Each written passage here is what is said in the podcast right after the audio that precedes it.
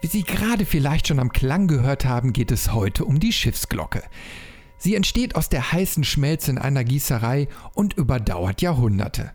Sie sorgt für Sicherheit, funktioniert ohne Strom und ist eines der Sinnbilder im Bereich der Schifffahrt.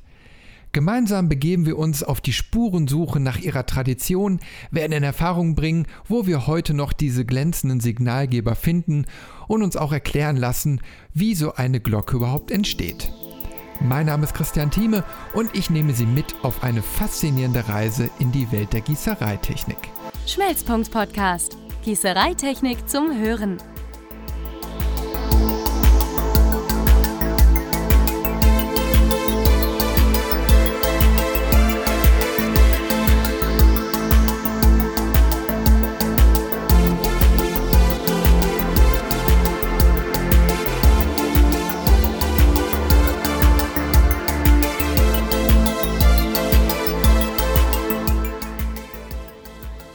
Seeschifffahrt, die Schiffsglocke ist auch heute noch überall zu finden. Jeder, der sich mit der See verbunden fühlt, hinter den Horizont reisen und fremde Länder entdecken will, hört irgendwann ihren Klang. Wen einmal das Fieber gepackt hat, den lässt es nicht mehr los. Und wer kann dieses Lebensgefühl besser beschreiben als ein Seemann? Lauschen wir kurz den Klängen des Shantychors der Hansestadt Wesel, bevor wir gemeinsam die Reise Richtung Glockenstadt Gescher antreten.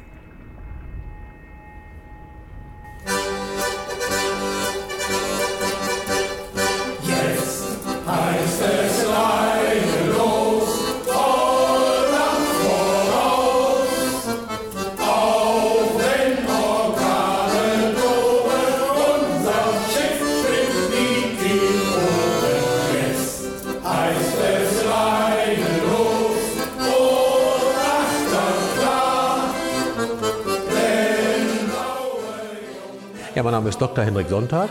Ich bin äh, circa 30 Jahre lang der Leiter der Museen hier in Gescher gewesen und habe am 30. November dann den mehr oder weniger wohlverdienten Ruhestand angetreten und meinen äh, Arbeitsbereich, auch das Wessilische Glockenmuseum, an Herrn Andreas Foning, der hier neben mir sitzt, übergeben. Herr Froning, warum trägt Gescher den schönen Beinamen Glockenstadt? In Gescher gibt es seit über 350 Jahren die Glockengießerei Petit und Gebrüder Edelbrock bis zum heutigen Tag. Ähm, und äh, daraus hat sich die Tradition äh, der Glocke hier in Gescher entwickelt. Seit 1980 äh, gibt es auch das Westfälische Glockenmuseum an der Lindenstraße 2 in Gescher, ähm, das vor etwa zehn Jahren, 2011, um 2010, umfassend renoviert und äh, fast in der Grundfläche fast verdoppelt worden ist. Und äh, diese beiden Einrichtungen, die Glockengießerei und das Glockenmuseum, machen Gescher zur Glockenstadt. Herr Sonntag, welche Schiffsglocken kann ich hier als Besucher im Museum finden? Also wir haben äh, etwa neun, jedoch wir haben neun Schiffsglocken hier im Museum. Die älteste ist von 1782. Sie stammte aus einer Glockengießerei in Rendsburg, ist bis etwa 1802, 1804 auf einem Flensburger Schiff eingesetzt worden. Dieses Schiff äh, ist, äh, hat als Fahrtgebiet vor allem den Bereich Flensburg als Rumstadt bekannt, in die Karibik gehabt. Man hat Produkte aus dem Flensburger Bereich in die Karibik transportiert und Rum von dort aus nach, äh, nach Flensburg zurückgebracht. Eine zweite bemerkenswerte Schiffsglocke haben wir auch noch in der Sammlung. Das stammt von der USS Akutan, benannt nach einem Vulkan in Alaska. Und dieses Schiff war lange Zeit ein US-Truppenversorger, vor allen Dingen im Zweiten Weltkrieg eingesetzt. Das andere sind kleinere, weniger bekannte Souvenir-Schiffsglocken, die wir dann zeigen. Wofür wurden die Schiffsglocken damals in der Schifffahrt eigentlich eingesetzt?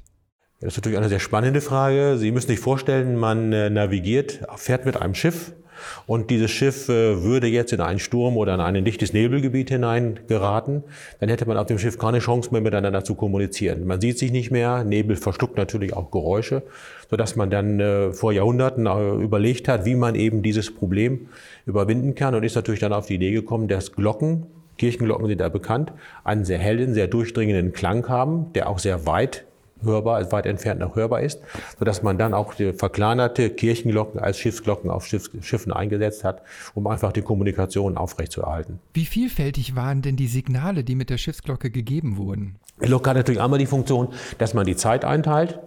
Und dann kann man natürlich mit der Schiffsglocke weit hörbar auf dem Schiff natürlich oder überall hörbar auf dem Schiff auch bestimmte Signale anläuten, Signale bekannt geben, dass das Schiff etwa die Segel gesetzt werden müssen, dass man das Schiff wenden muss, dass man bestimmte Ausweichmanöver fahren muss, dass das Schiff vor Anker gehen soll oder auch natürlich, dass ein Schiff vor Anker liegt, um anderen Schiffen zu zeigen, wir liegen an dieser Stelle, bitte weiträumig umfahren.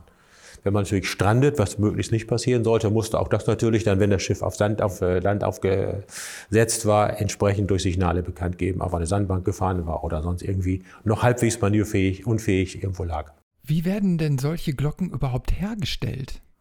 Also diese Glocken wurden hergestellt äh, früher, ich sage jetzt mal bis äh, zum Mitte des 19. Jahrhunderts auch von Glockengießereien. Auch die Glockengießerei hier in Gescher, Petit und Brüder Edelbrock, hat Schiffsglocken gegossen, gießt aber immer noch Schiffsglocken heutzutage. Ansonsten ist es eine Zink-Messing-Legierung, die auch von anderen Gießern hergestellt werden oder verwendet wurde und damit auch Schiffsglocken gegossen werden konnten.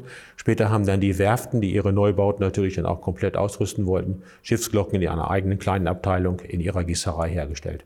Bei normalen Kirchenglocken gibt es das traditionelle Prozedere, dass die Glocke geweiht wird. Gibt es das auch bei Schiffsglocken? Gibt es eine Tradition bei deren Herstellung? Also Schiffsglocken sind nüchtern betrachtet eigentlich ein immer noch vorgeschriebener Ausrüstungsgegenstand eines Schiffes. Aber für die Seeleute selber war die Glocke so ähnlich äh, wichtig wie die Fahne. Die Schiffsglocke galt immer als die Seele des Schiffes. Wenn man jetzt in die Tradition hineinschaut, dann hatte der Kapitän im schlimmsten Falle die Fahne und die Schiffsglocke zu bergen, bevor der letzte Mann, meistens er selber, das Schiff zu verlassen hatte oder verlassen musste, sodass diese Tradition natürlich auch für die Besatzung immer sehr von sehr großer Bedeutung war. Schiffsglocken selber können recht ich sag mal, nüchtern gegossen werden. Aber in dem Moment, wo natürlich der Schiffsname eingraviert wird oder auch aufgeschweißt wird, wenn man an Gussstahlglocken denkt, hat, hat die Glocke natürlich schon eine gewisse Seele und ist Teil des Schiffes und damit auch eben sehr bedeutungsvoll.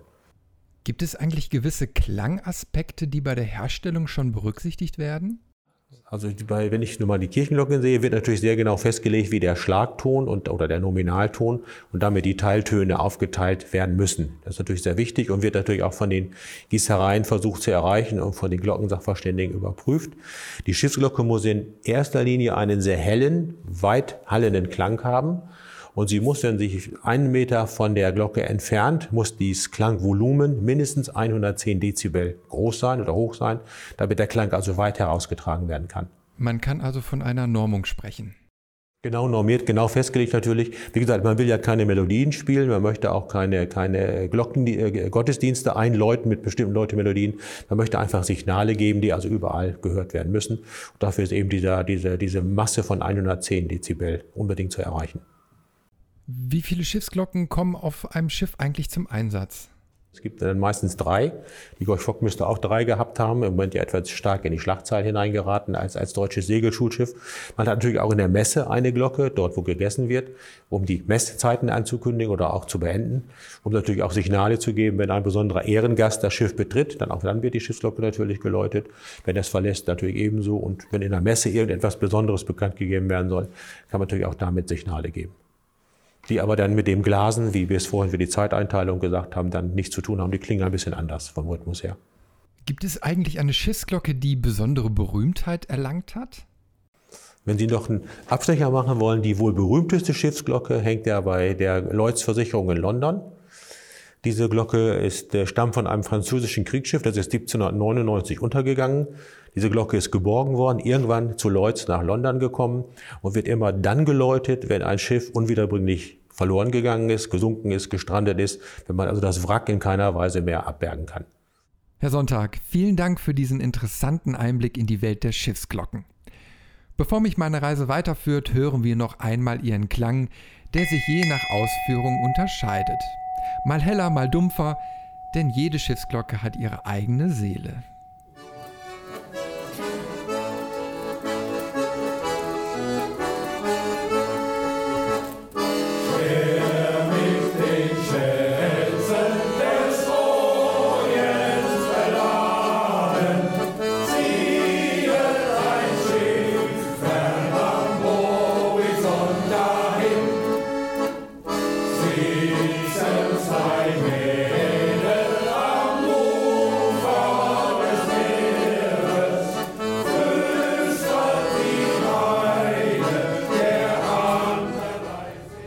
Recherche habe ich nun schon viel über die Schiffsglocke gelernt, aber ich bin immer noch nicht am Ende meiner Reise angekommen.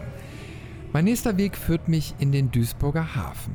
Dort treffe ich mich mit Frank Wittig und er ist geschäftsführender Gesellschafter der Wittig Firmengruppe, die sich mit Binnenschifffahrt und Küstenmotorschifffahrt befasst. Wie ich erfahren habe, weiß er noch so einige Besonderheiten zur Schiffsglocke in der Binnenschifffahrt. Herr Wittig, wo werden Schiffsglocken heute noch in der Berufsschifffahrt eingesetzt? Ja, ich glaube, da muss man erstmal ein bisschen aus der Vergangenheit äh, schauen. Die Schiffsglocken sind bis heute Ausrüstungspflicht, weil man in der Vergangenheit quasi sie als Signalgeber benutzt hat. Ähm, bei Nebel, bei, äh, bei Schleppverbänden damals, um quasi von einem Schleppschiff, als es noch keine Funkübertragung und sonst was gab, ähm, zu signalisieren, wann wird welches ähm, Manöver durchgeführt, damit die Schleppkähne dahinter auch Bescheid wussten. Und ähm, speziell in der Binnenschifffahrt hat es auch immer noch eine, ähm, ja, wie soll ich mal sagen, eine kulturelle Bedeutung gehabt. Der Schutzpatron der Schifffahrt ist der heilige St. Nikolaus. Und es gibt noch den, den Gruß in der Binnenschifffahrt in Gottes Namen.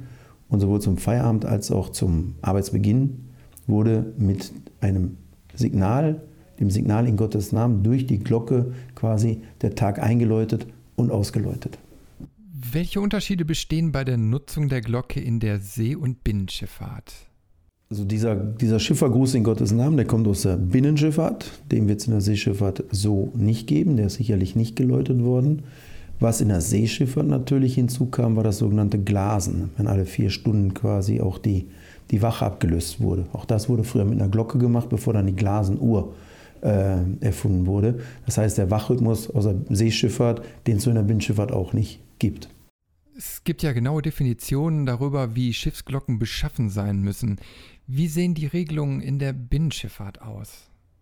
Es wird natürlich immer weniger, aber eine, eine DHI, also Deutsches Hydrographisches Institut, zugelassene Glocke nach speziellen Normen gefertigt, wie es für fast alles Normen gibt, äh, mit einem Durchmesser von 30, äh, 300 mm, ist nach wie vor heute Ausrüstungspflicht. Also man glaubt kaum, dass im Zeitalter von Internet und Handy und Funk immer noch die Glocke dazu gehört. Aber ja, sie ist noch Ausrüstungspflicht und sie wird auch noch sehr, sehr gerne als Taufgeschenk von dem Räder an die, an die Besatzung übergeben, mit Schiffsname graviert, mit, mit, mit, mit Taufdatum, um so ein bisschen zu signalisieren, ähm, jetzt übergebe ich euch das Schiff in Gottes Hände, in, dieses, in, in Gottes Namen und äh, massiv Messing, sehr hochpreisig nach wie vor. Und wenn Sie mal alte Filme sehen oder wenn Sie mal irgendwie gucken, was wird von Schiffen manchmal überbehalten, dann war es die, die Glocke. Warum meinen Sie, gibt es immer noch Glocken an Bord? Ich glaube, dass die Glocke nach wie vor deswegen an Bord zu sein ist, wenn mal alle Technik, alle Elektronik, aller Strom ausfällt, dann sind sie immer noch in der Lage, mit der Glocke ein Signal zu geben, so als redundantes Sicherheitssystem. Ähm, ob das noch lange so Bestand haben wird, entzieht sich meiner Kenntnis noch ist es Ausrüstungspflicht. Wie im Übrigen auch, wenn Sie heute eigentlich noch aus dem Hafen fahren, müssten Sie noch Signal geben mit dem, mit dem, mit dem Signalhorn. Macht natürlich auch keiner mehr. Wenn Sie sich absprechen über Funk, so, wenn aber was passiert, dann fragt ein Schiffsrichter oder ein, ein, ein, ein, Orts, äh, ein, ein, ein branchenspezifischer Richter, haben Sie Signal gegeben. Wenn wir das nicht gemacht haben, haben wir schon einen schwarzen Peter. Also ähm, trotz aller Modernität und aller Technik werden so ein bisschen alte Dinge und alte Traditionen nicht ganz über Bord geworfen. Und das finde ich zum Beispiel am, am Beispiel der Glocke, finde ich das eine gute, eine gute Sache. Es hat ein Stück weit auch Tradition und Nostalgie. Eine letzte Frage. Wo sind Signale wie von einer Schiffsglocke eigentlich festgehalten? Gibt es da eine gesetzliche Regelung? Ja, es gibt verschiedene äh, äh, Vorschriften und, und, in Anführungszeichen Gesetze, wo genau ähm, festgehalten ist, welches Signal in welcher Frequenz für welchen Vorgang. Meine Maschine geht rückwärts, ich, ich drehe über Backbord, über Steuerbord. Ähm, das machen wir noch nicht mit einer Glocke, das machen wir mit, mit einem Signal, mit einem, mit einem Lufthorn. Ähm, aber die Glocke hat eben früher auch ihre Signale gehabt, als es auch noch keine hydraulischen Signalhörner gab. Also die Glocke war der Anfang und sie überdauert bis heute.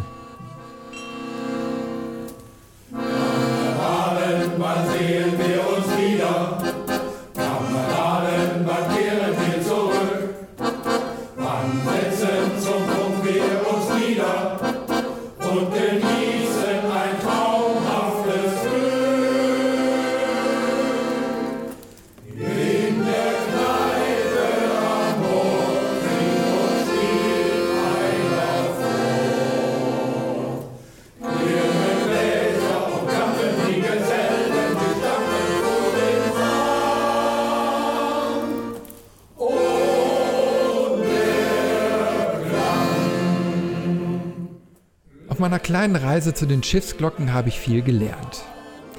Wenn ich in Zukunft ihren Klang höre, werde ich immer an diesen Tag zurückdenken. Nun weiß ich genau, wie die Glocken entstehen und was ihnen die Persönlichkeit gibt. Es sind die Menschen, die sich seit Jahrhunderten auf sie verlassen und der Glocke ihr Leben in einer Gefahrensituation zu verdanken haben. Sie sorgt für Sicherheit und gibt als kleines Gussstück dem ganzen Schiff eine Seele. Dabei entsteht sie im Urvorverfahren aus heißer Metallschmelze in den Gießereien, die die Seele der Tradition schon bei ihrer Geburt in sie formen. Sie ist etwas ganz Besonderes und das wird sie noch lange bleiben und weiter in den Geschichten der Seefahrer vorkommen. Das war der Schmelzpunkt Podcast und ich hoffe, ein Stück der Faszination der Gießereiwelt in Ihnen geweckt zu haben. Bis zum nächsten Mal, Ihr Christian Thieme.